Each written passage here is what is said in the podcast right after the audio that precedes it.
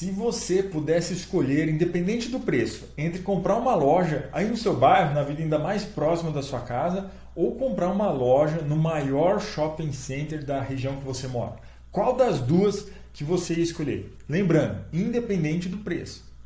Pô, provavelmente seria a loja no shopping center. Por quê? Porque ela gera mais lucro, tem maior movimento, o aluguel pago por ela é mais caro, você ia ter mais dinheiro, você ia fazer seu dinheiro render mais, não é verdade? Aí vem outros detalhes.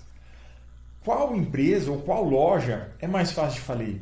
Uma grande loja dentro do shopping center, como se fosse uma Riachuelo, uma Magazine Luiza, ou uma agência do Banco do Brasil? Ou uma lojinha aí no seu bairro?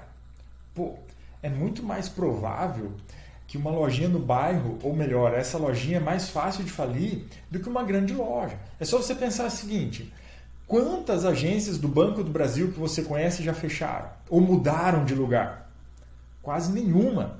Na verdade, elas aumentam ao invés de diminuir. Elas mudam de lugar só se for para aumentar o espaço, na é verdade. E os fundos imobiliários permitem que você invista nesses imóveis de alto padrão. E não é coisa para rico. É aí que está a grande maravilha.